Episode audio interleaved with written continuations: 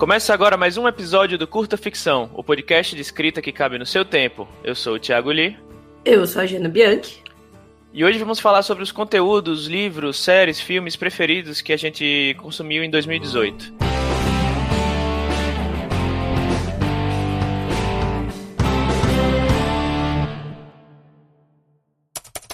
Bom, lá no fim do ano passado, a gente fez um episódio de retrospectiva de coisas que a gente leu ou assistiu. E a nossa ideia é apontar os aprendizados, né, que como escritor a gente pode tirar dos acertos e erros do que a gente consome, mas também é um jeito legal de recomendar o que a gente gostou de conhecer. E esse ano estamos de volta, e é um episódio de um apanhadão de livros, contos, séries, filmes e outros projetos, outros conteúdos que a gente conheceu ao longo de 2018. É, e repetindo o formato do ano passado, com uma, pequenas modificações, né, que a gente melhorou o episódio, a gente vai comentar mais a fundo algumas indicações de cada um de nós por cada uma das categorias. Mas, como somos pessoas indecisas e que, felizmente, é, conhecemos muitas coisas legais esse ano, é, a gente de antemão aí já avisa que a gente vai dar uma roubadinha e no final do episódio a gente vai deixar meio que uma listinha de menções honrosas com pequenos comentários rápidos, ao invés de comentários um pouco mais longos é, do que a gente vai fazer ao longo do uhum. episódio. Uhum. Lembrando também que as indicações, a princípio, são sem spoilers. É, e aí, se a gente for dar algum spoiler, no máximo um desses spoilerzinhos menores, assim, do, da série, do filme, enfim, do livro, a gente avisa antes. Mas, em geral, vai ser sem spoiler mesmo. Então, fiquem tranquilos. Isso. Então a gente vai começar aqui com as recomendações de livros. Então eu falo um livro que eu li, depois a Jana fala um dela, depois eu volto mais um meu e mais um da Jana e vai seguir assim na maioria do episódio. Eu já vou começar aqui com uma recomendação que eu já dei, acho que umas três vezes aqui no, no, no podcast, seja num pavio curto aqui no, no, no, curta, que é o Alto da Maga Josefa, da, da Paola Siviero, que já teve aqui no, no curta com a gente. E assim, é, é, não posso recomendar mais, é um, um, livro, na verdade, uma, uma, uma, noveleta. É uma noveleta ou uma novela, Jana? Acho que é uma novela. É né? uma novela, é. Uma é, novela. Acho que tem quase 50 mil. Isso. É, é curtinho, então. E só tem e-book atualmente, né? Já estamos é, todos fazendo manifestação na frente da, da casa da, da Clara Madrigano para ela fazer as versões físicas do, do, do livro da, da Dame Blanche. E foi lançado pela editora Dame Blanche, inclusive, que também é a casa da, da Jana. Uhum. E conta a história de Toninho e a Josefa, que, que o Toninho é, é Como é que se diz? O Toninho e a Josefa. Imaginem como se fosse. O pessoal costuma contar como se fosse tipo um Supernatural no sertão, né? Eles estão resolvendo casos de, de criaturas sobrenaturais. É, criaturas sobrenaturais no, no, no sertão nordestino. Sertão, Isso. Agreste, cidades do interior. E na década de, acho que 50, 60. Acho que 50, é, 50, 50 eu acho. E assim, gente, é muito legal. É um entretenimento muito bacana. É, é legal ver como como dá para misturar um pouco dessa narrativa mais contemporânea, né? A forma de escrever mais contemporânea com o estilo um pouco. Eu lembro que quando eu comecei a ler, eu me senti lendo, tipo, a, a, a prosa ela, era, ela tinha uma poesia, assim, sabe? Tinha uma musicalidade na, na prosa da Paola que faz você ter, dar gosto, assim, de você ler, porque você meio que é absorvido pela narrativa, é muito legal a, a, os regionalismos que ela, que ela usou, inclusive foi, foi revisado, se não me engano, pela Soraya, né, que é nordestina. Sim. E regionalismos, a forma de contar as coisas, né, e esse formato de alto, né, que eu lembro um pouco, assim, Ariano Suassuna, sabe, esse, esse tipo de, de, de narrativa. E é bem bacana, eu só vou dizer que tem é, golems dançando forró, Tem uma, uma vampira que ela embebeda as pessoas no. no... É muito bom. no, forró, no, forró, no, no rastapé. É, no, embebeda as pessoas no, com, com pinga para poder levar elas pro, pro, pro canto e dançar forró e, e, e chupar o sangue, né? Enfim, é, é, tanta coisa, tanta mistura, tanta coisa legal que, assim, é, eu acho que é um dos pontos altos da, da, desse ano. E eu acho que dos livros que eu li esse ano, acho que é o meu, meu favorito foi o, o Adamaga Josefa. Acho que a Diana também deve ter algum, vários comentários para falar sobre ele. Não, sim, meu. É, assim, eu tenho uma relação muito pessoal com o Alto da Maga Josefa, uhum. porque eu. Primeiro que eu tava lá, acho que você tava também no grupo quando a Paula teve ideia, ou você entrou depois? Eu não lembro. Se eu tava, eu acho que eu não cheguei a ler essa thread. Você não lembra? É, foi, a gente tava no, no grupo lá do Clube de Autores de Fantasia, né? No, no inbox lá do, do Messenger. E aí ela teve ideia, tal, todo mundo animou, mas aí eu acompanhei ela escrevendo, eu betei o livro e tal. Então eu vi o livro, a história, o universo se expandindo e tal. E eu gosto muito de como a Paola colocou um humor que é muito legal, assim, um humor inteligente. É, inclusive o pessoal no Twitter menciona alguns trechos de, né, que são muito engraçados, assim. Eu vejo o pessoal postando foto, cotando, assim, porque uhum. ela manda muito bem. É, é. E eu acho já tem, que é legal... tem 50 avaliações já lá no, no na Amazon, é, tá assim, tipo 5 estrelas, sabe? Sim, ele teve é, super uma tipo, um, qual que é a palavra? engajamento muito forte, assim, nas redes. Uhum. Porque é muito legal. E a Paola também, né? Super gente boa, super simpática. Então, é muito legal. Eu recomendo muito. Acho que foi o que o Li falou, né? Não tem como recomendar mais. É, uma, é um livro baratíssimo. Acho que ele tá menos de 5 reais, né? O, que é acho que tá 5,99. 5,99, que é o é. meio que o padrão ali da Dani. Isso, isso. Ele é curto, é uma leitura rápida em, em vários sentidos, né? Ele tem, ele tem pouca, poucas páginas, que nem a gente tá falando 50 mil palavras, né? Meio romance que a gente costuma ler. E além disso, tem um ritmo muito bom, assim, que você não consegue Sim. parar de ler, então, de ler. Então, é uma leitura rápida.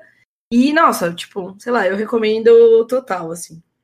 Sim, e eu gostei muito também do final, assim, não vou obviamente falar o final. Mas assim, é. É, é. bem é bem fechadinho, sabe? É muito bem amarrado as coisas. E aí no fim. Como tem essa, esse estilo um pouco de tipo é, causos, né? Cada capítulo é um caos diferente, né? Tem, tem até um dragão, enfim, tem. Você acha que ah, o final não tem como não tem como ser tão amarrado porque são coisas só que tem uma progressão muito clara assim do que vai acontecendo e apesar de ser situações separadas, né, existe uma, uma progressão, um arco de uhum. personagem uhum. muito legal e no final ele combina com uma cena fantástica, assim, muito boa, muito boa mesmo.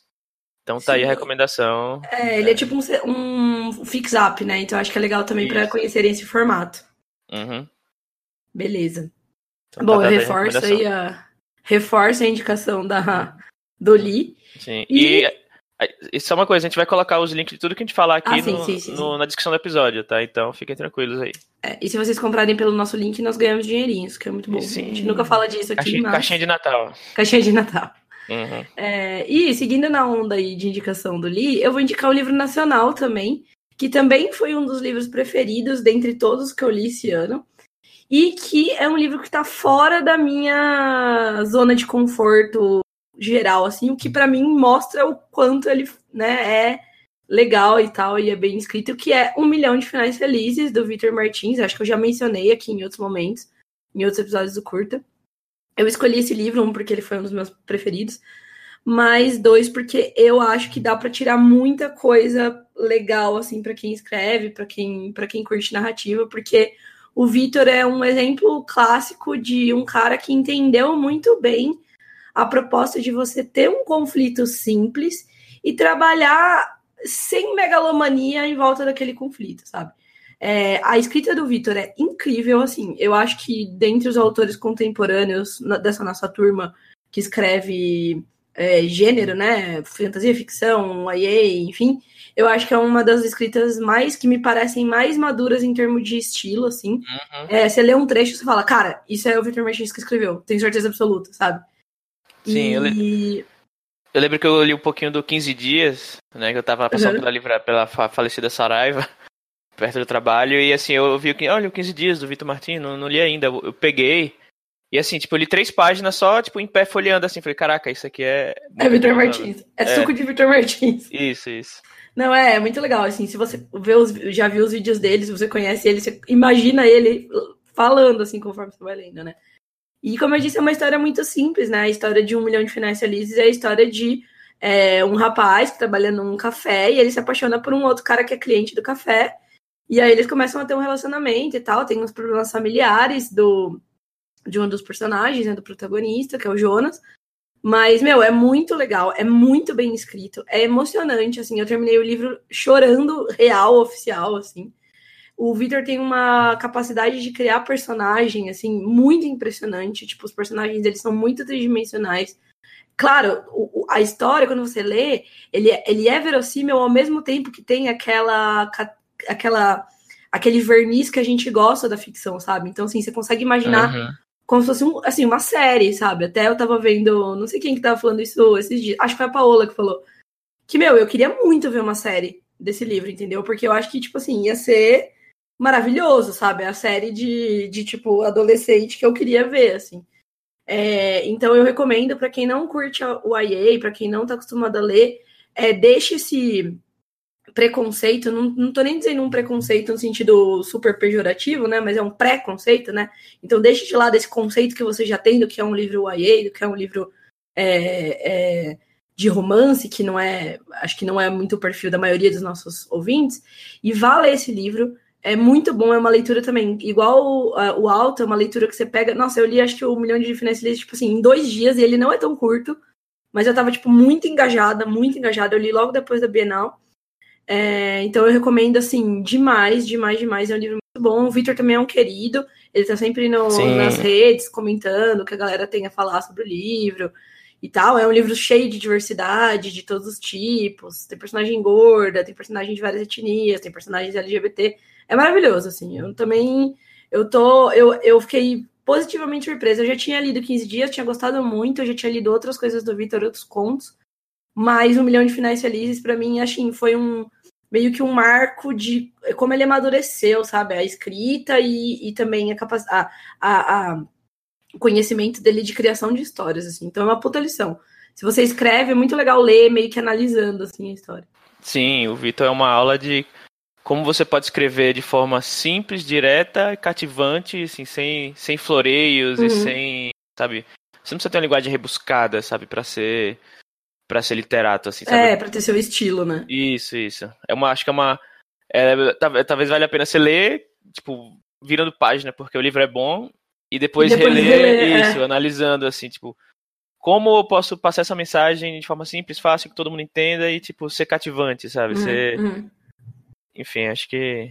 Que isso. Você viu que o Vitor, ele, no Twitter, ele, ah, acho que é, é Rainbow Ryle, Ryle o nome dela, Sim, do, do Carry On, ela, ela marcou ele no, numa thread do Twitter, sabe? Sim, eles são amigos. Uhum. É muito legal. Ele é uma figura. Eu recomendo Sim. conhecer ele como um é. todo, assim. Ele é demais. Recomendação de, de artistas para é. conhecer pessoalmente, né? Recomendação, Vitor Martins. tipo, conheça. Sim.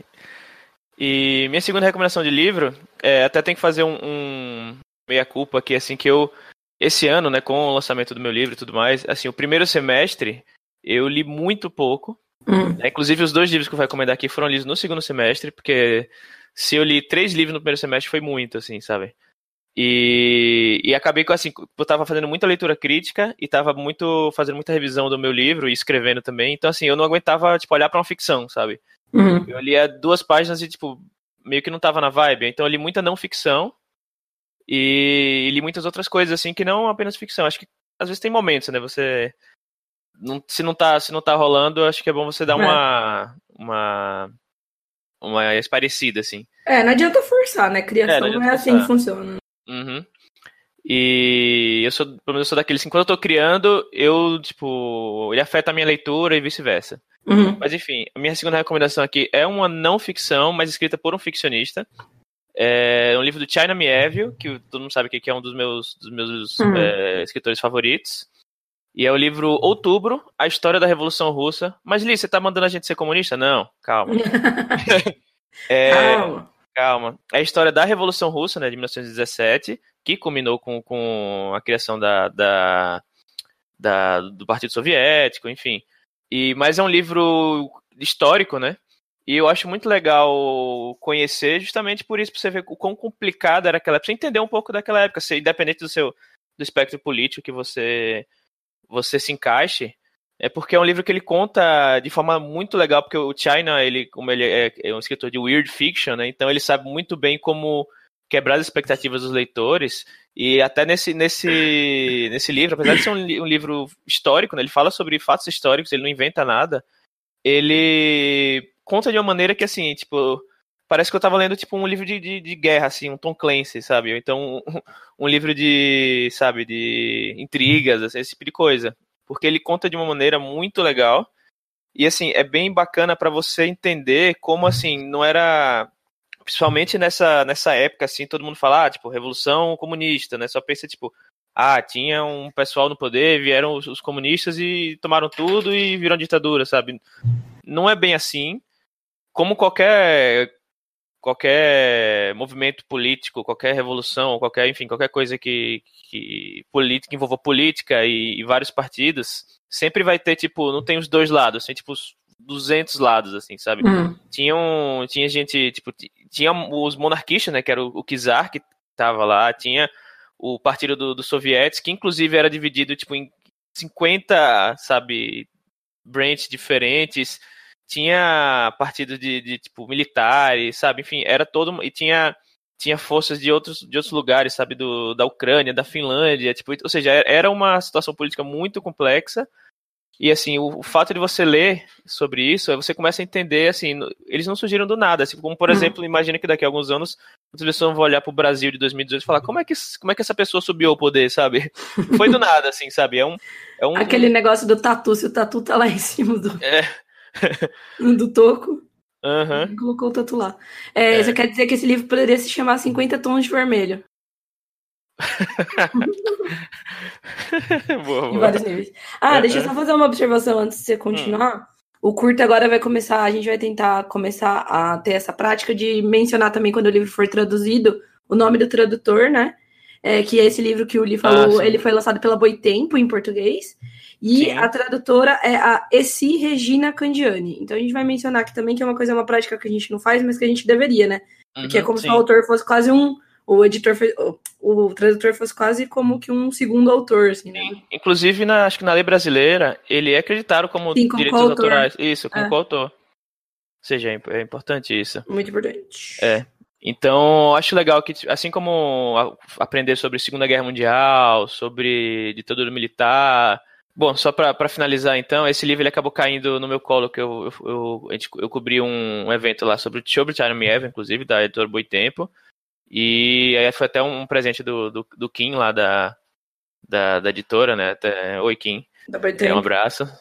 E, uhum. e aí li, e assim, é muito legal, e eu acho bacana para quem se interessa em história, política, e também para quem é fã do Tchernomiev, porque tem o, o o DNA dele aí, né? Nessa, nesse, nessa forma de contar o, a história.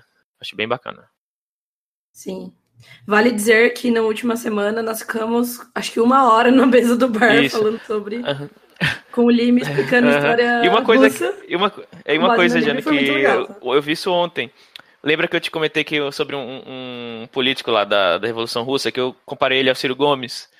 Porque ele era bem de centrão e tal. Inclusive, você ficou uma hora falando, não, que o Ciro foi pra, pra Stalingrado. e... e aí eu tava browseando a internet ontem e eu achei um, um cientista político, eu esqueci o nome dele, Rui Pimenta, alguma coisa assim, comparando ele ao Ciro.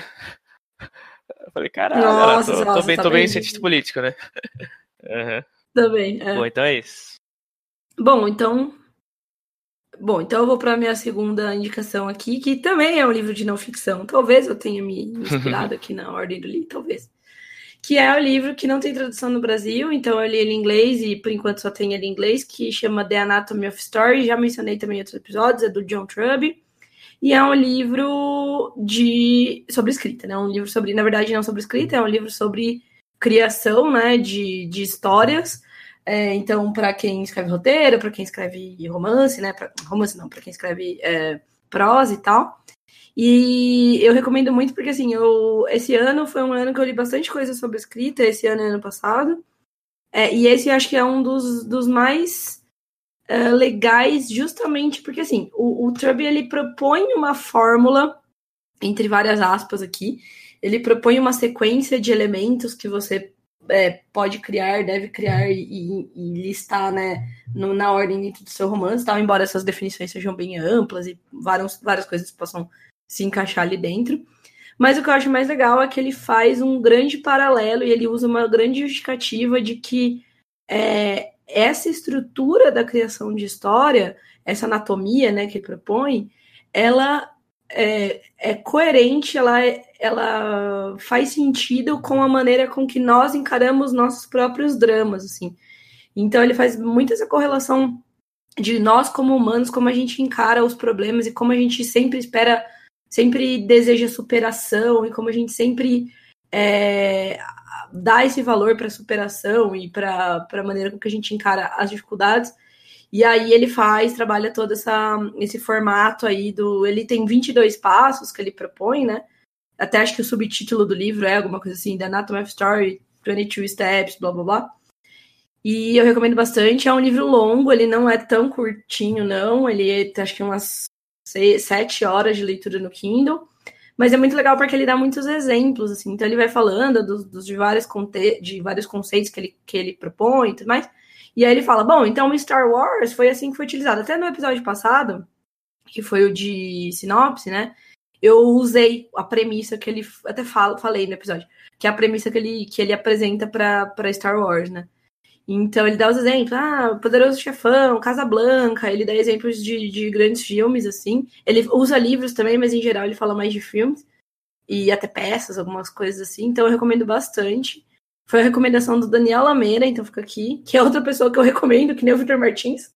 Recomendo o Daniel Lameira e para vocês seguirem e tal e conhecerem. E esse livro é bem legal, a gente vai deixar o link aqui é, também. Nunca é demais ler sobre escrita, ler sobre experiências, ler sobre uhum. né, narrativa. Que a gente fala aqui assim, tipo, cada, cada pouquinho de informação que você, que você absorve sobre isso é, é algo que você pode, no, que no futuro seu cérebro vai absorver e transformar isso numa escrita melhor.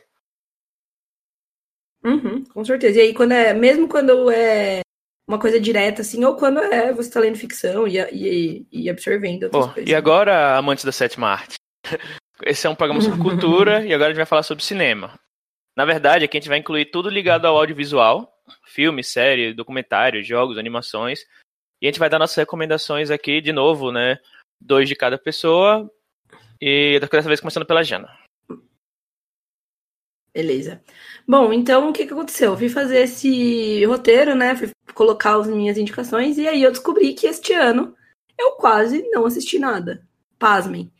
É, esse ano foi um ano de, assim, bem, muito trabalho e tal, então, e eu acabei, assim, erradamente negligenciando um pouco é, audiovisual em geral, é, a gente até estava conversando em off, como a gente teve perfis de anos de consumo muito diferentes, porque uhum. eu li muito, foi um ano, eu li quase 50 livros esse ano, né? Ainda tô, tô lendo bastante coisa, acho que até o final do ano eu bato 50 livros, que para mim é uma média bem boa.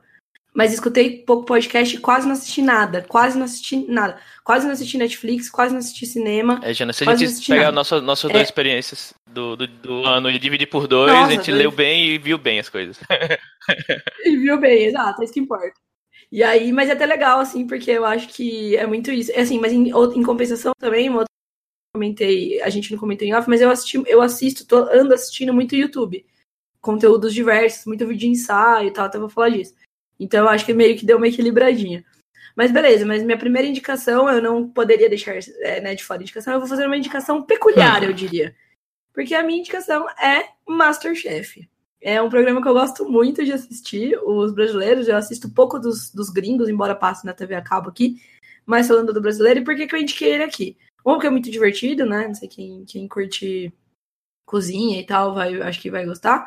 Mas eu acho que a edição que eles fazem do programa dá suas lições ali de storytelling, dá suas lições de, de narrativa e de gancho e tudo mais. Então, acho que quem assistiu deve saber. Eles fazem uma edição é muito inteligente. Eu acho que deve ser super difícil fazer edição do programa, mas eles fazem edição de modo que você, às vezes, vê na chamada alguns trechos e você fala, nossa, vai dar merda, eu vou assistir porque, sabe, alguém derrubou o negócio da bancada. E daí eles colocam assim, a pessoa esbarrando no negócio, e aí depois a reação de todo mundo, assim, fazendo, ó, oh, sabe? E aí, quando você vai ver, na verdade, não derrubou, na verdade, ou derrubou, mas deu tudo certo, sabe?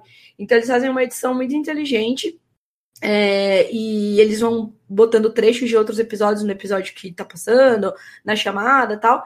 Então é um, é um programa que ele é, por, por, essa, por essa razão, ele é, são, acho que são quase duas horas de programa, acho que mais até. E ele é muito viciante, você não consegue parar de ver, assim, você fica assistindo porque você quer saber o que vai acontecer. E pra ser sincera, na verdade, o que menos me importa é no final quem sai. Às vezes eu até não assisto o último bloco do programa. Às vezes eu vou já dormir, porque já é bem tarde que termina, é, enquanto tá passando na, na TV mesmo. Mas eu gosto de ver assim esse desenrolar. Então fica aí minha recomendação para os amantes de culinária e também de narrativa. E devo dizer que Masterchef está inspirando a novela que eu estou escrevendo de lobisomens, que é o meu pitch é Lobo, é Lobo de Rua encontra Masterchef. Fiquem espertos que espero que ano que vem vocês saibam. É uma, melhor lobo de rua, agora lobo de cozinha, né? Isso, lobo de cozinha. Meu Deus, não tinha pensado, eu vou usar esse, esse título de trabalho. Eu nunca, nunca assisti Masterchef, mas até tem uma. uma eu, eu sou do tipo de pessoa que eu não seria que nem a Jana, assim, se se tivesse um último bloco só pra saber quem saiu, eu ia ficar acordado. Eu, não ia. Primeiro, eu não ia, ia conseguir ficar. dormir até saber quem saía, sabe? Tipo, eu ia, eu ia, desligar a TV, virar pro uhum. lado, tipo, 10 segundos depois eu ia voltar a ligar a TV de novo, sabe? Eu preciso saber isso, meu Deus. Meu Deus. Bom, e minha recomendação aqui, na verdade, como quem manda aqui é a gente, eu e a Jana, eu decidi mudar tudo aqui, essa uhum. toda, e ao invés de escolher duas opções, como a gente sempre faz, como a gente sempre faz, vou fazer uma coisa diferente e fazer um ódio às animações do, de 2018 na Netflix. E porque eu assisti, eu, como eu falei, eu, como eu li pouca ficção, eu acabei assistindo muita coisa na Netflix e outros canais também. E eu percebi que eu, eu vi muita animação. E assim, é, eu falei, ah, eu, quando eu fui colocar uma das, uma das recomendações, que era uma das animações que eu vou falar, eu acabei vendo que, putz, mas tem tantas outras animações. Eu falei, ah, por que não falar das animações da Netflix em geral, como um todo, que para esse ano foi excelente para as animações. E eu escolhi seis delas. E aí eu vou falar, vou falar três agora, depois a Jana dá a segunda recomendação, depois eu falo outras três. Beleza, porque nós somos da diretoria, é, quem manda aqui a gente, é a gente. manda aqui, a gente mudou mesmo. a gente mesmo criou esse é, modelo e... A, a gente, gente mesmo vai subverter é o modelo que a gente criou. Uhum. Bom, a é. primeira animação que eu quero falar é Dragon Prince, que acho que aqui traduziu como Príncipe Dragão mesmo, que é de um dos criadores de, de Avatar, a série Avatar. E ela é muito legal, né? Tem uma temporadazinha curta, né? E conta a história. Tem uma história bem, se você parar pra pensar, é uma história bem clichê, assim, tipo, que o, o os protagonistas, um é um, um, príncipe lá, o filho do, do rei, a outra é uma, uma elfa negra lá que, que ela é mandada para matar esse matar o, o príncipe, só que acaba se arrependendo. E o irmãozinho mais novo do. É parece um pouquinho, tipo, para quem, pra quem assistiu ler o Game of Thrones, parece um pouco tipo como se fosse o Bran e o Rickon, sabe? O, o príncipe e o irmão mais novo do príncipe foragidos, só que junto com a pessoa que tinha que, teoricamente, tinha que matar eles. E é aquele, um negócio meio medievalzinho assim e tal. E, e eles estão com um ovo de dragão, que teoricamente é o príncipe dragão lá, que é o que a, tá causando toda essa, essa guerra aí entre os humanos e os, e os elfos tal. E é bem assim, é uma história que você vocês perceberam, assim, é bem clichêzinho, assim, mas é muito legal a, a, a forma como eles contam, tal, é bem, é bem bonitinho, assim, e apesar de eu não ter curtido muito a, a animação em si, né, ela é em aquele 3Dzinho, assim, meio que hoje em dia o pessoal tá, costuma fazer, ela é muito legal e, assim, eu acho que a segunda temporada promete bastante. A primeira, eu, eu gostei muito dessa animação, não amei, mas deu para perceber que assim, as próximas temporadas vão, vão ser bem mais, bem mais bacanas. Ela não se compara a Avatar, mas deu para perceber que tem um pouco da, do, do DNAzinho ali do, do Avatar, sabe? Legal, já tá na minha lista. Inclusive, precisa assistir Avatar Sim, antes. É, faz, mas tá na minha pare lista. agora o episódio e vá assistir Avatar, Jana. Peraí, é, a segunda é Devil May Cry Baby, que é um, é um anime japonês, animação japonesa, que foi lançado acho que agora em janeiro que é uma releitura de um de um anime clássico dos anos 60, 50, sei lá, que chama Devilman. E assim, tem que fazer um disclaimer aqui que é uma animação bem pesada, assim, tem muito gore, cena de sexo, mas basicamente uhum. conta a história de um de uma luta lá entre humanos e demônios, né? Uma batalha entre humanos e demônios, que os demônios, enfim, estão tão, tipo subiram assim na Terra e estão tentando dominar tudo. E o, o, o, principal, né, o personagem principal, ele descobre que ele é um demônio só que ele consegue. Tipo, ele é um humano, um humano, um demônio num um corpo de humano, só que ele consegue controlar tanto a forma de demônio como a de humano, que é por isso que chama Devilman. E, e, é, e, também é curto, acho que são 11 ou 12, 10 ou 11 episódios, não lembro. E aí ele acaba, ele, tipo, ele, ele acaba tomando o lado dos humanos, né? E tenta, tenta afastar os humanos que. que ou os demônios que estão dominando a Terra lá. E aí ele e um amigo dele de infância, que, que é um ricaço lá, que tem várias, várias várias coisas, vários apetrechos que podem ajudar ele. E assim, é muito bom assim o, o, anime. A animação ela é bem estranha assim de primeiro para quem não tá muito acostumado com esse estilo japonês, mas assim, ela é muito combina bastante com a animação, sabe? Ela é daqueles aquelas aquele aqueles traços que ele não tem o o contorno do, das, das coisas, sabe, dos objetos, dos personagens. Então ela é bem simples assim, bem enxuta, mas é muito bom porque ela é muito, muito emotiva, assim. Tem episódios que você é, estilo casamento vermelho, assim, sabe? Você tá lá, tá lá torcendo pro personagem e tal, do nada você para e fala, não, não, não, não é possível, não é possível, não é possível, você para tudo, você volta uhum. e tipo, é, pausa. Pausa, pausa. E assim, talvez lágrimas tenham caído em vários momentos. Porque, tipo, uhum. como tipo, os demônios são criaturas. Os demônios, eles, eles meio que tomam o corpo do, do, humano, né? E você não sabe quem é demônio ou não, porque do nada o, o, o, ser humano pode estar lá normal, mas ele tem, foi tomado por, por um demônio, né? E aí, tipo, como você nunca sabe quem é demônio e quem não é, quem foi tomado por, por, por pelo, né, possuído ou não, né, tipo, fica aquela tensão o tempo todo, sabe? E aí quando chega as horas de algumas revelações de que, sabe, você fica na, pare com isso. Mas enfim, é, é pesado, mas quem gosta muito desse tipo de animes e, e, não se porta com, tipo, um pouco de gore, esse tipo de coisa, é bem legal, é bem poético também. E quer falar algo sobre esse, Jana? É. Não, não, eu lembro, eu lembro de hum. você falando quando uhum. assistiu e tal. É, eu não sei se é, é, muito meu tipo, assim, mas um dia eu vou uhum. assistir um pra, pra, uhum. pra ver qual. É. E o terceiro, que eu, que eu continuando ainda na, no, nas animações japonesas, o terceiro que eu quero falar aqui é um desenho chamado Agretsuko, que é, é o que eu iria recomendar se eu fosse escolher só uma animação. É genial. Eu, assim, eu literalmente perdi, tipo, tive falta de ar de tanto rir. E é uma animaçãozinha que é dos mesmos criadores do Hello Kitty, só que agora é tipo é como se fosse Hello Kitty para adultos. Que é uma, uma raposinha chamada Retsuko, que ela, é, ela trabalha numa, acho, numa empresa de, de contabilidade, alguma coisa assim. E ela é basicamente a, a tipo, workaholic japonês, assim, sabe? Tipo, de, de todo daquele estereótipozinho de japonês que trabalha, volta para casa, tem aquela vida bem regrada. Só que para poder, tipo, liberar o, para poder tipo, se liberar. Ela todo dia de noite ela vai num, num karaokê, numa salinha de karaokê black black metal, sabe? Tipo, a puros pulmões, assim. E é genial, porque, tipo, é o segredo dela, ninguém pode saber, né? Que ela canta heavy metal no karaokê de noite. E, assim, é muito genial. Todos os personagens, cada um representa um animalzinho. Então, tem a hiena, tem o, o porco, que é o chefe dela, sabe? Tem a, a, a girafa, tem um, enfim, um pavão. E, assim, eu só não posso recomendar mais também. É hilário, é hilário. Também é curto, tá? Acho que em duas horas você consegue ver a série toda, porque são episódios de 20 minutos. É, tipo, duas horas Nossa, e meia você vê, são, tipo, episódios de 20 minutos. Acho que tem uns seis episódios, é. Isso é um pouco... E, assim, ah, vão assistir porque é hilário, assim, é entretenimento de início ao fim. É. De primeira. Sim, sim. Esse eu tenho vontade de assistir. Ah, eu lembro do Eric bom. falando, eu fico imaginando o Eric uhum. assistir um, uma série de, de raposinha Sim. furiosa. Bom, e vamos lá, seguindo minha, minha, minha, meu ano de poucas, poucos audiovisuais, eu vou indicar um jogo, porque esse teve uma coisa também que eu fiz, foi jogar videogame. Não joguei tanto assim, mas joguei mais que o comum. Esse foi um ano que eu voltei para o PS. E eu quero indicar o jogo Horizon Zero Dawn, que foi indicação do Bruno é, Miller e do Léo. Eh, que estavam. que eu fiquei alguns dias na casa deles em Bauru e eu vi eles jogando e eu fiquei com muita vontade de jogar, comprei e já platinei porque é muito bom. E eu tô indicando aqui porque, a despeito da mecânica do jogo, que é maravilhosa e tudo mais, é uma história muito legal, muito legal mesmo. Do tipo, talvez tenham escorrido lágrimas em, algum momento, em algum, alguns momentos da história, sim.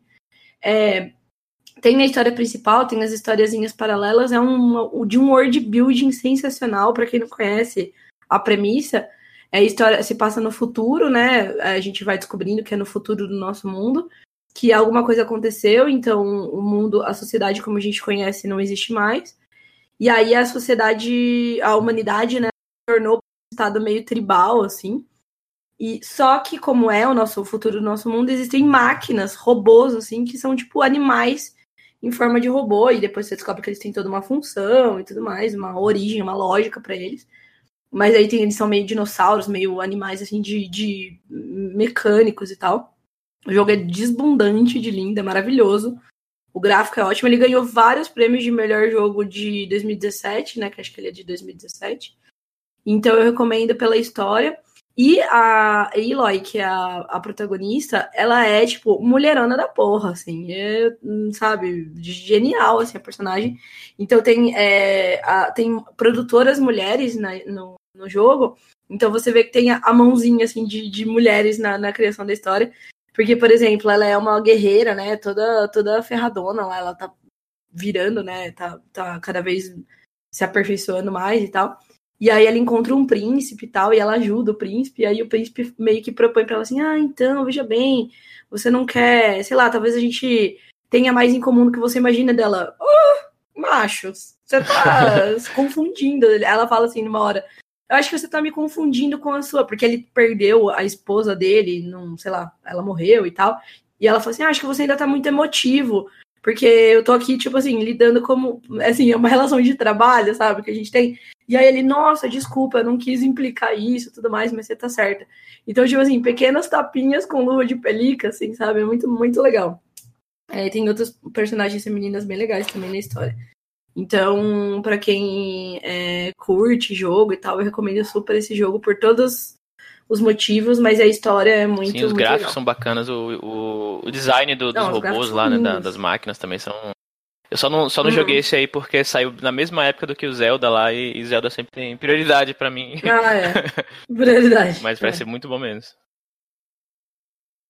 É muito legal. E, enfim, vou falar das outras três animações aqui, que para continuar a minha recomendação de audiovisual. E ah, lembrando que todas essas que eu tô falando aqui, elas são originais Netflix, tá? Então você pode ir no Netflix, vai estar tudo disponível lá. E a quarta que eu vou comentar aqui é o Final Space, que eu acho que não teve tradução no, pro português, é Final Space mesmo, porque é o nome de um, um negócio lá na série, que é uma space operazinha de comédia, que é uma misturazinha de Rick and Morty com Futurama, sabe? Tem um pouquinho dessa, dessa pegada sarcástica, enfim. E é bem bacana, se conta a história. Lembra também um pouquinho Guardiões da Galáxia, né? Porque tem o, o protagonista, o cara lá que é o principal, dono da, o dono da, da nave. E tem um, um, companheiro animal, que é, só que é o gato, né? Esqueci, é o Avocado, se não me engano. Que acho que traduziu como abagato, eu acho. abagato, e, enfim, tem todos esses clichêzinhos assim da, do, do Space Opera, sabe? Mas é muito divertido, é muito legal. E tem uma, uma técnica muito legal que eles usam, que é o Imedia Res, que sempre o primeiro minuto é uhum. é assim, o, o, a, já começa a série com é, você tem, ele tem, acho que é 10 minutos para ele tá tipo a, a, deriva no espaço e em 10 minutos vai explodir uma bomba lá, porra toda, ele vai morrer. Não, minto, em 10 minutos vai acabar o, o oxigênio dele. E aí, o, cada primeiro minuto do, dos, dos 10 episódios são um minuto nessa nesse último 10 minutos de oxigênio dele. Então a série começa, ele tem 10 minutos de oxigênio e vai, vai morrer. E aí, tipo, no penúltimo episódio, é o penúltimo, tipo, ele tem dois minutos, e o último episódio começa, just, mas aí ele já encontrou com a realidade, né, do, com a, com a, digo, com a, ele se encontra com esse momento, né, vendo passar, é, desse, o, o último minuto dele uhum. antes de acabar o oxigênio, sabe? E é bem legal. E também tem várias reviravoltas bacanas, assim, de, de, de personagens e tal. É muito bom. E eu acho que eles já, já, já encomendaram a segunda temporada. Não, não sei dizer. Mas vale muito a pena. E o, o próximo, né, o quinto, esse é o mais recente, é o Shira e as Princesas do Poder, que ainda tá na, na boca do povo aí, todo mundo falando. É, é sensacional, né? Uma, uma, um reboot do, do, do seriado da Shira lá dos anos 80.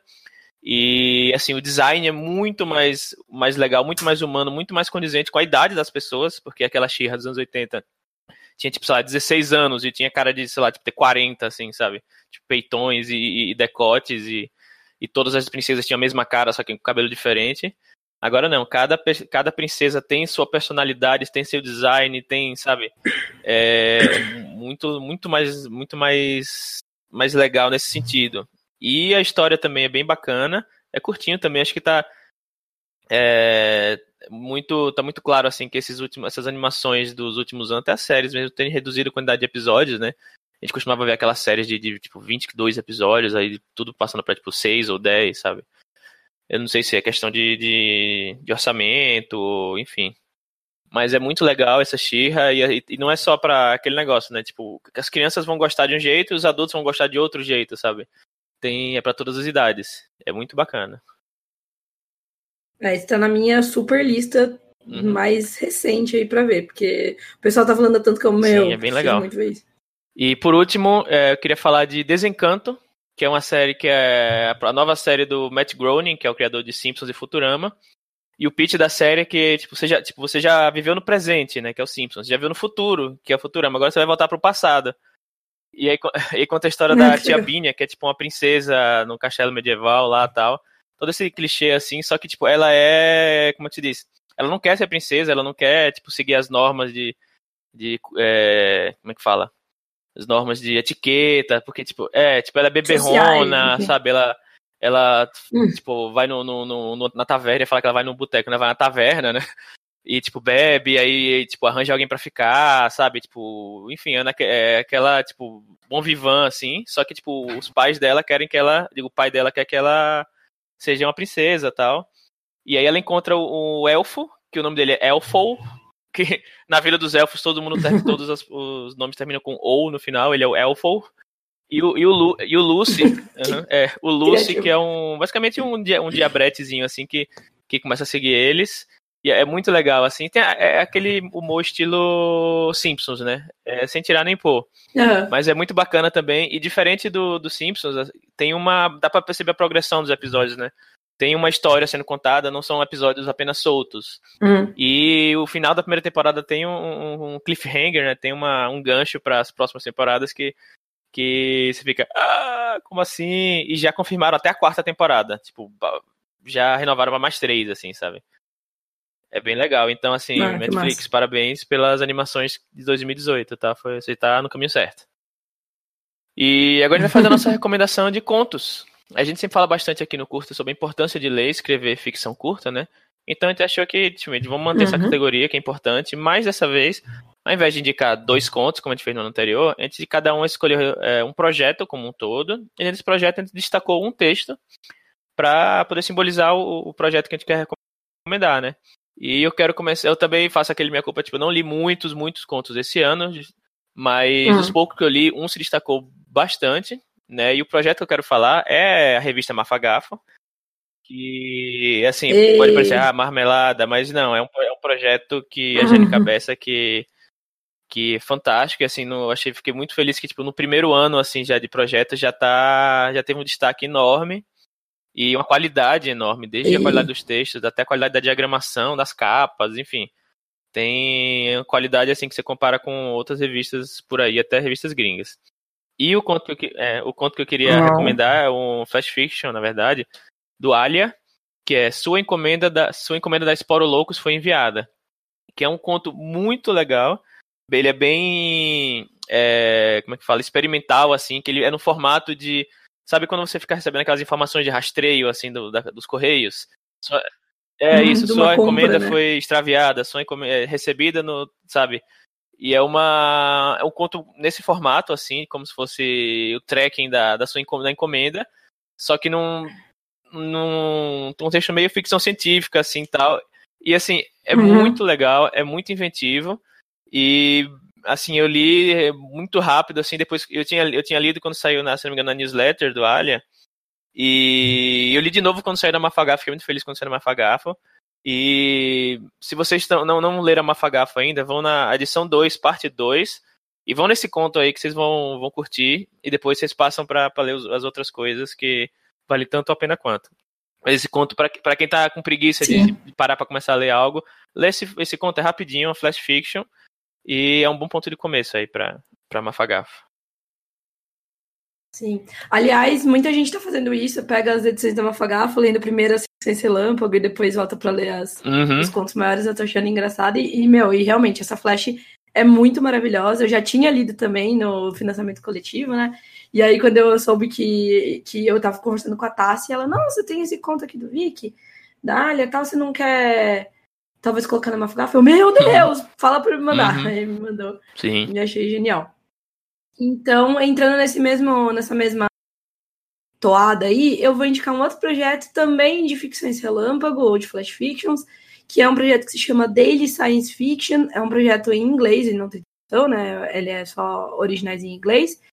E vou fazer o mesmo esquema do Lee. Eu vou indicar o projeto como um todo, que ele basicamente é uma newsletter em que você se inscreve e, como o próprio nome sugere, todo dia você recebe, todo dia da semana, né, de segunda a sexta, você recebe no seu e-mail um texto, um flash fiction de ficção científica ou fantasia, embora seja science fiction, né, também tem fantasia, terror e tal. E é uh, muito legal, são, são textos muito legais. E eu é, escolhi aqui, não vou nem dizer que é o melhor, mas eu escolhi um aqui que se chama Three Reasons Why Your Experimental Planet Needs Humans, que é, uh, ou né, tradução livre, três razões pelas quais o seu planeta experimental precisa de humanos. E eu, eu escolhi, é, a autora é Intisar Kanani, e eu escolhi esse texto, a gente vai deixar o link, tá, para quem quiser ler porque ele é um formato que eu muito diferente, né? Não é um conto, que é uma coisa que eu sempre bato nessa tecla aí da, da flash fiction ou da ficção relâmpago, não precisa ser um conto no formato que a gente está acostumado. E aí é como se fosse um panfleto de uma empresa que vende humanos, que vende, né, fornece humanos, e ela explica para o interlocutor é, por que, que o seu planeta tem que ter humanos? Aí ele fala, é, humanos, eles se. Eles, apesar de serem muito sensíveis, eles têm uma ótima taxa de reprodução. Então você vai gastar um pouco mais, você vai ter que comprar mais, mas eles vão se dar conta, eles, eles morrem rápido, eles são muito sensíveis, mas eles vão dar conta ali, eles vão se recuperar. E aí, ah, você vai se divertir muito quando eles começarem a desenvolver a linguagem, porque é uma coisa muito divertida.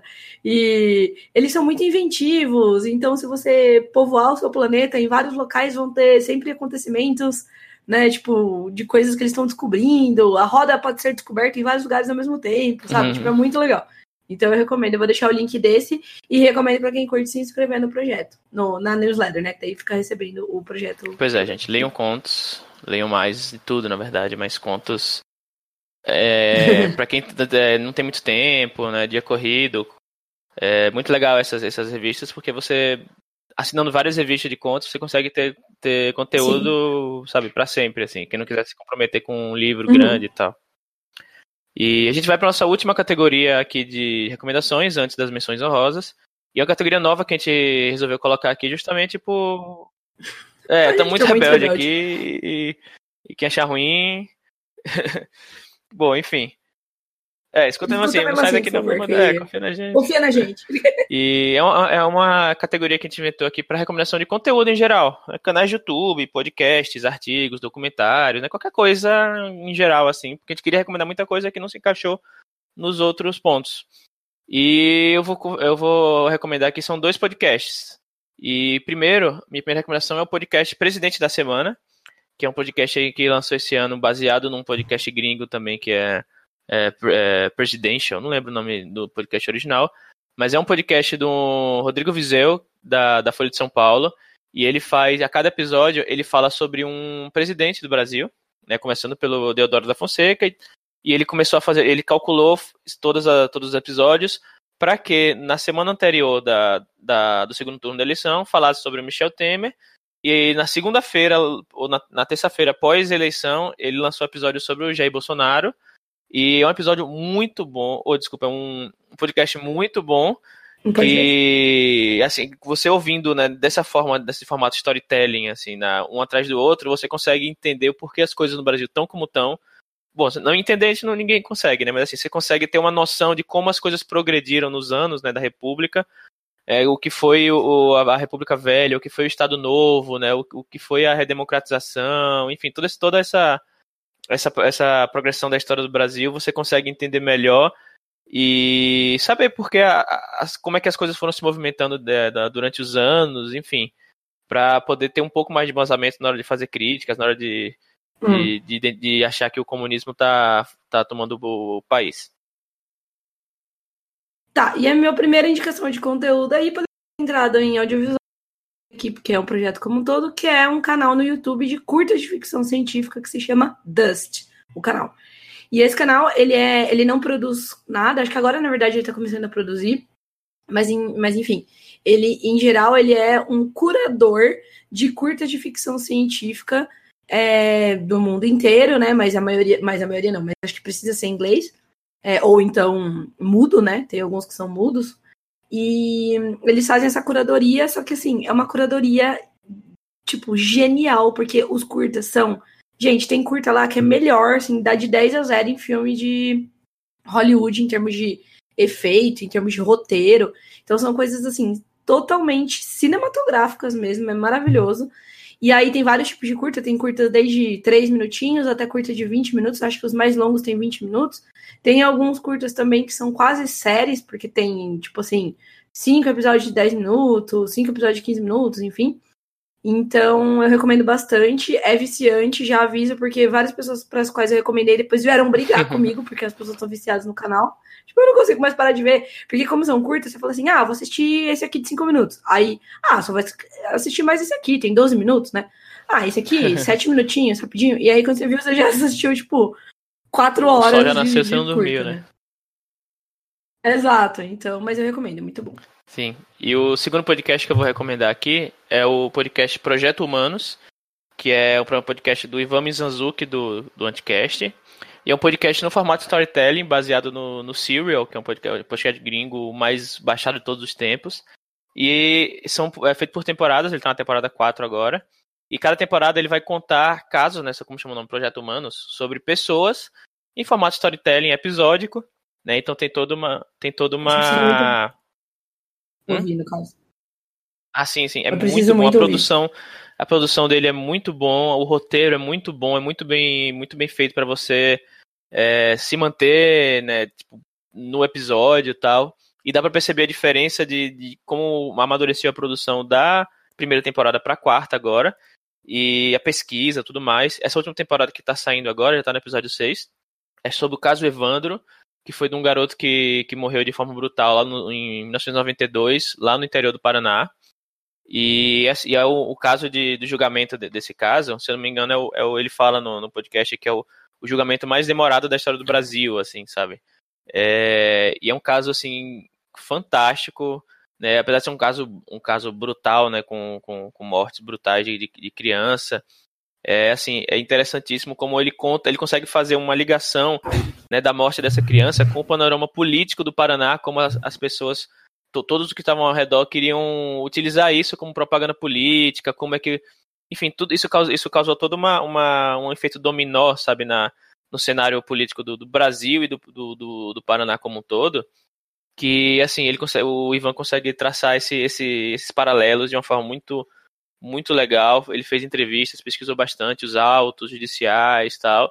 E, por incrível que pareça, tem, um, apesar de ser coisas que são é, conhecimento público, né? Como ele foi a fundo nos autos judiciais, leu as transcrições, viu os, ouviu os áudios e tal, tem muita reviravolta, assim, sabe? Tipo, que eu fico, caraca, eu, eu, não, eu não quero, tipo, ir na internet pesquisar como é que terminou esse caso, porque eu quero ficar na. Eu quero saber, tipo, pela. Hum. É, sem, sem spoilers. Spoiler, sabe? Tipo, tem reviravoltas incríveis. Até no próprio Serial lá tinha. Eram casos assim que tipo, já, já teve fim, né? Mas do jeito que a, que a, a, a hostess lá do Serial contava, parecia que era uma ficção, sabe? Eu acho isso muito legal, essa forma de serializar e, e trazer o storytelling para o jornalismo, para não ficção, como eu falei lá no, no, no livro do China Evil e tal, porque é uma forma de engajar os leitores, né, com, com a narrativa. Então fica a recomendação aí do Projeto Humanos. Legal, quero muito, muito ouvir. É, e bom, meu conteúdo, meu segundo conteúdo aqui é bem rapidinho. Eu quero indicar para quem ainda não conhece os cursos gratuitos de escrita lá do IWP, né, que é o International Writing Program da Universidade de Iowa.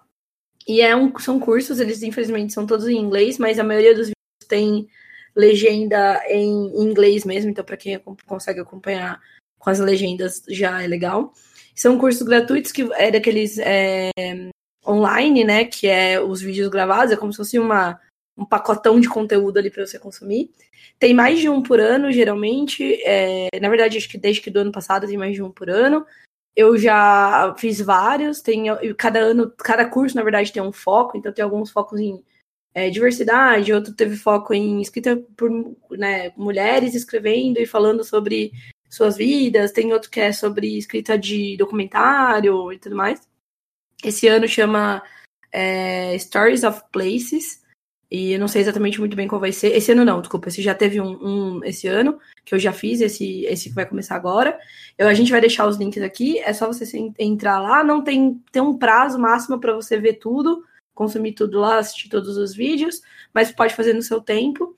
E são sempre coisas muito legais, eu recomendo. Eu sempre, sempre faça, porque assim, não custa nada. Eu vejo lá um videozinho aqui, um videozinho ali, e tem, tem vídeos muito legais, assim. Tem podcast também, começou esse ano.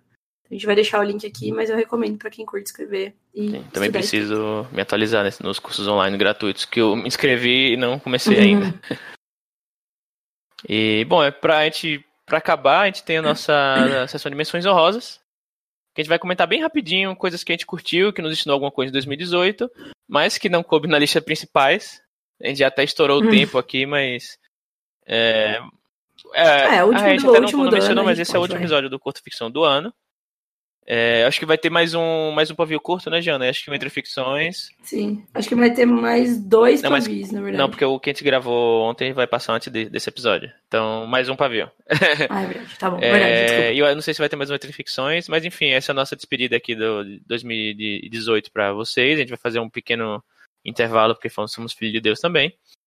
É, nossas menções honrosas uhum. aqui, eu já vou começar aqui. Basicamente, eu queria falar sobre, no geral, como é, como um todo, hip hop nacional em 2018 foi um ano muito importante. Tivemos muito, é, muitos álbuns e singles fantásticos, assim, tipo, eu fiquei muito impressionado. É, eu já gostava de muitos do, dos, dos cantores de, hip, de rap nacional, mas esse ano foi, foi incrível. Né, com destaque para a música Boca de Lobo do Criolo, que tem um videoclipe animal, assim, que, que saiu bem na época do, das eleições. E assim, é, até na, na, época eles compararam como sendo o This is America do Brasil, sabe? Foi muito legal. Não, é muito. Esse, nossa, é genial. Sim. Assistam, gente. É, é quase um curta. Quase. É, tem também a música Inácio da Catingueira, do Emicida, que também é muito bom. E assim, acho que o, o, os cantores, o rap nacional tá fazendo mais contra o racismo do que muita gente por aí, sabe? É, são letras assim muito incisivas, são letras, letras muito politizadas, sabe? É, então a música Inácio da Catingueira também do Emicida. E por último, o Baco Exu do Blues, que, que, saiu acho que agora, final de novembro, então tá bem fresquinho, que é o, o disco o CD é, Bluesman, que tem a música tema também Bluesman, que é muito bom. Ele mistura rap com blues, né, como o próprio nome diz. E assim, é uma sonoridade assim que você sabe assim única, né, uma reinvenção do, do da, da musicalidade do, do rap nacional, sabe? Com, com a instrumentalidade do blues, muito legal. Então, então vão atrás do Criolo, do Emicida e do Baco Show do Blues. E por último, só como eu, como eu vi muito seriado esse ano, eu, sabe, eu não, eu não saí do Netflix basicamente nos finais de semana.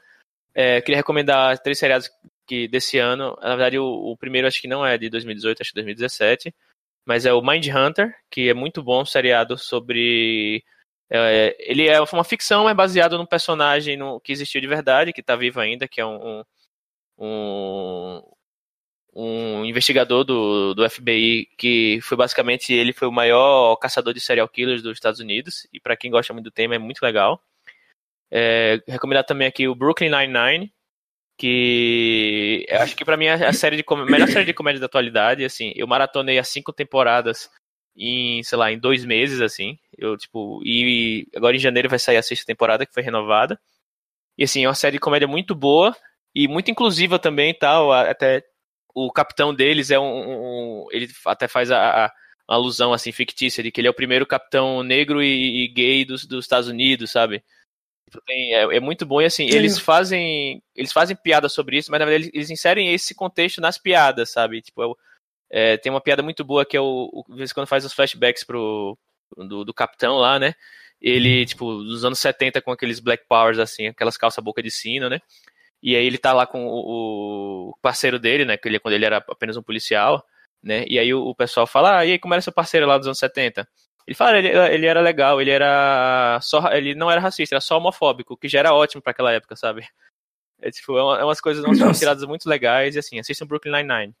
E por último, o seriado Rap, com um ponto de exclamação no final, que eu acho que eles traduziram para Feliz, que é baseado numa HQ do Grant Morrison, também é uma comédia, e assim, também é de, é de rachar o bico, é uma, tipo, uma comédia policial muito legal sobre um, um policial marrento lá, um, que um policial marrento, alcoólatra lá, que ele é visitado por um unicórnio falante, que é o amigo de o, que é o amigo imaginário de uma menina que tá que tá que foi sequestrada. E aí esse unicórnio vai ajudar esse esse esse, esse cara a, a resgatar essa menina. E é muito bom, muito legal. Então essas foram minhas menções honrosas.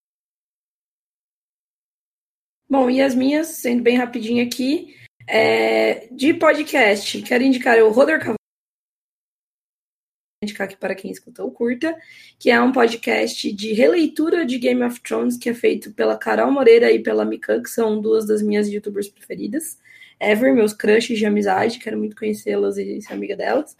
E eu acho legal porque são meninas falando de Game of Thrones com mais propriedade do, né, de todas as pessoas que eu já vi. Elas manjam demais, elas tipo fazem umas, umas associações com a vida real e elas mencionam uns detalhes e, e sabem, tipo, pra caralho da história. Acho que elas sabem melhor que o, que o Martin, se bobear da história do, do, do Westeros, do Planetos, né? Westeros e Essos. É, eu quero indicar também de novo, isso já, já fiz indicações em episódios do curta, mas eu quero indicar canais de vídeo ensaios, é, que é o meu tipo preferido aí recente de, de YouTube, de vídeos, que e aí entre alguns aqui eu cito Entre Planos, que é de cinema do Max, o Nerd Writer, o Lessons from Screenplay, que são dois em inglês. É, Nerd Writer é de assuntos gerais, o Lessons é mais sobre analisando justamente os roteiros de, de cinema e de séries. É, o canal do Isaac Ness, que é um brasileiro que fala sobre cultura pop com algumas né, uh, relações com outras coisas. É, ele soltou um vídeo agora do. ele soltou um vídeo agora do Rei Leão muito legal sobre Rei Leão. É, e também descobri recentemente aí o canal do Raoni Marx. Eu, a gente vai deixar o link. Esse eu assisti pouco, porque eu descobri recentemente mesmo, mas ele fez um vídeo muito legal, com um resumão assim de coisas interessantes para se ter numa história. Então eu acho muito legal. Vou deixar aqui. Ele é quadrinista. Descobri que ele vai estar na CCXP agora, então, nesse fim de semana que a gente está gravando. Vou ter seu encontro com ele lá. E eu também quero indicar, por último, para fechar, um TED Talk do Andrew Stanton, que se chama As Pistas para uma Grande História. A gente vai deixar o link. Ele conta a história dele é, como criador de histórias, né? Ele trabalhou na Pixar e tudo mais e ele fala sobre como a gente é, vai tendo as ideias e tal e criando a história. Eu acho que, tipo, é. Vale. Não vou dar muito. explicar muito aqui o que é o vídeo, vale assistir. Acho que ele é curto, acho que tem 15 ou 20 minutos. Então é bem legal. Bom, então acho que é isso. A gente pode terminar acho o episódio, né? E a gente quer saber aí de vocês quais foram seus livros, contos, filmes, séries, conteúdos, games, enfim, preferidos de 2018. O que, que vocês absorveram aí de cada coisa? É, comentem lá no site, né? Que daí a gente pode ter discussão aí uh, expandida com outros ouvintes. Mas se vocês quiserem conversar diretamente com a gente, daí vocês mandem e-mail lá no contato curtaficção.com.br, mandem sugestão de pauta. Não mande nudes, mandem sugestão de pauta. Ou deixem um tweet lá no curta, arroba, né, curta ficção ou inbox na nossa página no Facebook, que é, que é podcast curta E lembrando que você ajuda muito avaliando a gente lá no iTunes, que o podcast vai ficando cada vez mais relevante na busca dos apps. E a gente também tá no Spotify, no bit.ly barra curta ficção Spotify, ou só procura por curta ficção lá no, no Spotify para quem tem. Né? Escuta a gente por lá, indica pro seu amigo que não conhece o podcast, né? O episódio às vezes tem um delayzinho de algumas horas para sair lá, mas sai, tá, gente? E lembrando que o nosso feed agrega também o, o Entre Ficções, que é o nosso podcast mensal de audiodrama do Marvin Mota, e o Pavio Curto, que é o nosso spin-off sobre tretas do mercado editorial. E é isso, é o último episódio do ano, né? Queria agradecer a todos os ouvintes aí por, pelo apoio aí. E a gente volta em janeiro com muitas novidades, esperamos. Estamos com, com vários projetinhos aqui. Vamos fazer uma reunião de pauta em breve para discutir o futuro do curta ficção. Mas fiquem tranquilos que, no mínimo, voltaremos, como, como, como sempre, episódios quinzenais e com nossos spin-offs. E projetinhos a, ainda em borbulhando para o futuro. Sim, vários Sim. planos nas mangas. Em vez de panos para mangas, a gente planos Imagina que mangas. é o avatar do, do, do, dos projetinhos. Sim, eu estou mais, mais projetos sempre, mas confio em mim, tudo certo? A pessoa tenta se, se acalmar, né? É. E esse foi mais um episódio do Culto Ficção, podcast de escrita que cabe no seu tempo. Eu sou o Thiago Lee. Eu e a gente volta mais um episódio em breve. Feliz Natal e Feliz Ano Novo. Tchau! Eh, tchau, tchau.